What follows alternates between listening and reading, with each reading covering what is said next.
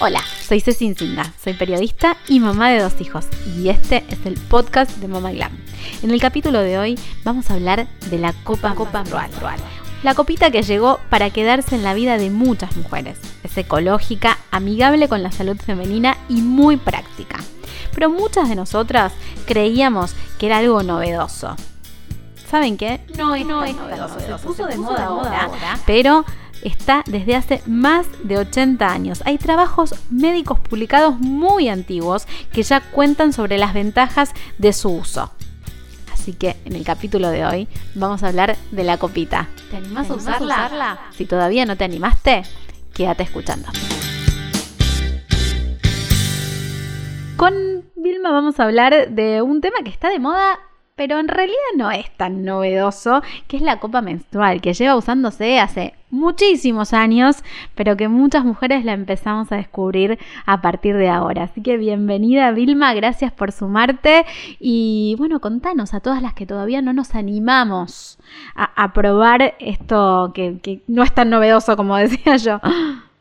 Bueno, ¿qué tal? Muchas gracias. Este, bueno, nada, la realidad es que es verdad que hace bastante, yo creo que habré escrito el, primer artículo, no sé, por el 2013. Hace muchos años que existe la copa menstrual, pero en los últimos tres años eh, ha habido un boom por suerte. Eh, y bueno, trajo también un poco eh, el feminismo y toda esta, esta movida del conocimiento corporal y del conocimiento de la menstruación y también la ecología trajo este auge de la copa menstrual. Entendemos que la copa menstrual es como un recipiente de una silicona médica, no es cualquier plástico, obviamente, porque justo estamos hablando de la, ecología, que va a recibir la menstruación, entonces se coloca dentro del canal vaginal. Mientras vos hablabas, eh, me imaginaba que en, mi caso y, muchas mujeres de mi generación crecimos con lo que eran los tampones como solución eh, a, la incomodidad de la toallita femenina y así fuimos creciendo sin saber que, que realmente era algo que es súper eh, anticológico y que además podría provocar muchas infecciones. Sí, la, realidad es que, bueno, yo a veces, eh, como también soy grande y también pasé por toda esa etapa y por muchas etapas he pasado, y uno se va adaptando y va conociendo nuevos estudios, nuevos casos sobre, en este caso, sobre la higiene menstrual, digamos, no, no estoy como tan enojada con eso, porque bueno, lo, lo bueno es que uno puede aprender e ir cambiando, ¿no? Entonces, sí es verdad que tanto los tampones, que en su momento fue la solución, o sea, entendamos que fue la solución en ese momento para poder ir a una pileta, para viajar, para lo que sea. Tal cual, yo eh, lo viví así desde mi adolescencia y hablando con amigas eh, que recién ahora empezamos a hablar de la copita menstrual, eh, para nosotras la solución es el tampón. Exacto, entonces tampoco hay que tirarlo para abajo, pero sí saber cuáles son los, beneficios y, y las desventajas. Si uno sabe, puede elegir.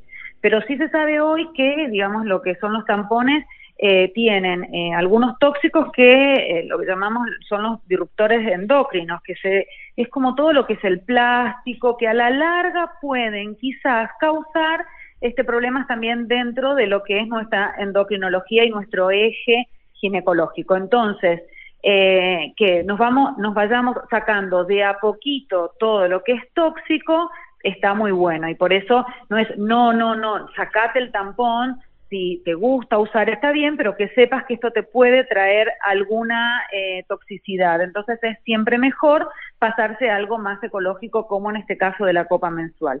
En relación a las infecciones, en realidad, digamos, como hay bastantes estudios que hablan obviamente a favor de la copa menstrual, porque no cambiaría el pH, pero como es nuevo también, no es que hay 100.000 estudios que ya lo avalan. Sí se sabe que por ahí el tampón se puede deshilachar, por decirlo de alguna manera, y quedar un poco de algodón o algo adentro y eso después causar algún tipo de infecciones. Y tanto uno como otro, si te dejas muchísimo tiempo, hay riesgo del eh, temido y terrorífico shock tóxico que tiene que ver con una bacteria que puede originar una infección eh, en el cuerpo, digamos, mucho más importante. Pero ya hay casos tanto de tampones como también de la copa menstrual, porque hay que darse cuenta y acordarse que hay que sacarse. Yo he tenido pacientes que he puesto el espéculo para hacerle un papá Nicolau y, me he encontrado con la copa menstrual adentro, porque como es tan confortable, cuando aprendes a colocártela, te olvidas que tenés colocada. Claro, no te das cuenta y, y te olvidas, pero ¿qué cantidad de horas es aconsejable? ¿Hay un máximo? la realidad es que, claro, los, los estudios dicen de 8 a 12, de todas maneras las sociedades, bueno, están este, diciendo que, este, digamos, no, no pasemos las 12 horas con la copa menstrual colocada. Lo importante es que siempre, ahora estamos aprendiendo a lavarnos las manos cada rato, o sea que siempre que vamos a introducir cualquier cosa en la vagina, sea la copa menstrual, el tampón, un juguete, nuestra mano tiene que estar limpia, darnos cuenta de cómo están las uñas, que estén limpias y la copa menstrual, digamos, tiene que ser higienizada, ¿no? Obviamente. Claro.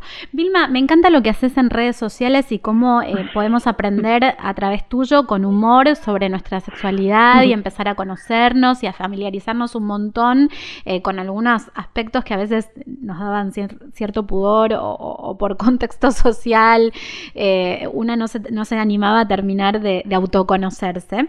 Y hablando puntualmente de la copa menstrual, las primeras preguntas que a mí se me venían a la mente para usarla o no es, eh, ¿cómo me la pongo? ¿Cómo me la coloco? Eh, ¿La veo incómoda? ¿Cómo va a ser esa primera vez? Eh, cuando salga a caminar, digo, todas esas cosas que a una le rondan en la cabeza, sobre todo cuando sabes que vas a pasar muchas horas este, fuera de casa o sin poder ir a un baño, ¿cómo nos animamos a romper ese hielo?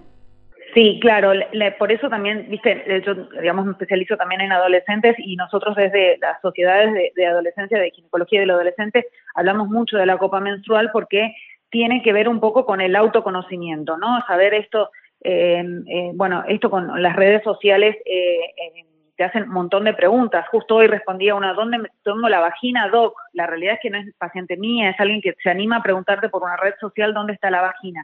La copa menstrual te ayuda a esto, tenés para saber dónde te vas a colocar, para saber dónde es la vagina, que la vagina no es lo mismo que la vulva, que la vagina no es lo mismo que el ano. Para saber tenés que mirarte, tocarte, ponerte un espejo. El primer paso es conocerte. Eh, y creo que las generaciones de ahora, lo hablábamos justo con otra colega eh, este fin de semana, las generaciones que están creciendo ahora con la copa, que están aprendiendo esta nueva sexualidad, bueno, yo voy desde el humor porque me gusta, me parece que el humor sana y para mí también es más fácil educar desde ahí, pero las generaciones que empiezan con esto tienen un camino mucho más allanado que todos nosotras más grandes, que no nos explicaron nada y que tuvimos que aprender a los ponchazos. Entonces, el mirarse, saber dónde queda es el primer paso y a partir de ahí simplemente hay que animarse. Hay millones de videos donde explican, bueno, cómo es el doblado de la copa para poder introducirla. La realidad es que hay muchos tamaños también, eso es importante. Eso te iba a preguntar, ¿cómo saber qué tamaño comprarnos? Eso es un poco va a depender de las marcas también, este, porque cada marca hay marcas que tienen solo dos tamaños, hay marcas que tienen muchos más tamaños y formas y este, eh, como grosores, porque las personas por ahí que hacen deporte necesitan que sean un poquito más fuertes que las demás, pero en general las, las marcas que tienen muchos talles, el talle tipo 1 o 0 es para las personas que tienen eh, imen o que no han tenido relaciones con penetración todavía y sabiendo que por ese agujerito que tiene eh, la vagina puede entrar la copa cuando se dobla bien y en general el siguiente talle es para las personas que no han tenido hijos todavía y hasta los 35 años y después hay otro talle para más de 35. A veces también va a depender un poco de la cantidad de menstruación que tengan, a veces personas que no han tenido hijos todavía necesitan un talle más grande porque tienen mucha más cantidad de menstruación. Perfecto, clarísimo, animarse a conocerse y, a disfrutar también, porque es parte de nuestra vida. sí, y yo siempre, bueno, pongo como, hice un par de videos con esto, puedes hacer deporte con la copa colocada, puedes meterte en la pileta, podés nadar, o sea, todo lo podés hacer con la copa y una sola copa te puede durar hasta 8 o 10 años si está bien cuidada, por lo cual es un ahorro en dinero, es algo ecológico, es conocimiento de tu cuerpo, prevenís infecciones, parece que te estoy vendiendo, pero no, es que tiene muchísimos beneficios y eh, eh, siempre yo eh, digo también lo mismo, que por ahí la primera vez, la primera menstruación, te cuesta la colocación y eso es como todo, ¿no? No nacemos para como aprender un idioma, digamos, uno de un día para el otro no lo sabe hacer como aprender cualquier cosa, hay que insistir, insistir hasta que encontrás exacto cómo te queda colocado, ¿no? ¿Existe el riesgo como el tampón que se pueda escapar, que se pueda este, perder y irse para arriba? No hay para arriba. No hay para, arriba. todo, no hay para te, arriba. Te lo pregunto porque, fue lo que hablamos con mis amigas cuando dijimos, y no se podrás, por viste que le cortaste el cabito. Yo hasta que me animé, decía, ahí, pero se lo dejaré muy corto, ¿cómo hago? hay, hay algunas personas que lo dejan largo y eso a veces depende de la marca también que cabito tienen, ¿no? Pero eh, no hay un para arriba porque, digamos, la vagina termina en un fondo de saco, termina como en una cúpula. Entonces, eh, va, va, a llegar un momento que hay que tener un tope y hay que poner los dedos y poder sacar el vacío porque la copa tiene como unos agujeritos para que la vagina haga como una sopapa. Cuando hace buena sopapa, buen vacío, es cuando no, no filtra. Después hay que poner los dedos, sacar el vacío y de esa eh, manera sacar. Pero no, no hay una arriba sí es mucha duda, ¿no? Porque eso también tiene que ver con el conocimiento de, nuestro cuerpo, pero no, no va a salir ni por la boca, ni se va a ir al... ni la vamos a perder por ahí. no, no, no, no. bueno, muchas gracias, Vilma. Gracias por ayudarnos en todos estos temas que, a veces desconocemos por completo, pero que nos pueden llevar a vivir una vida muchísimo más plena y, ecológica en este caso.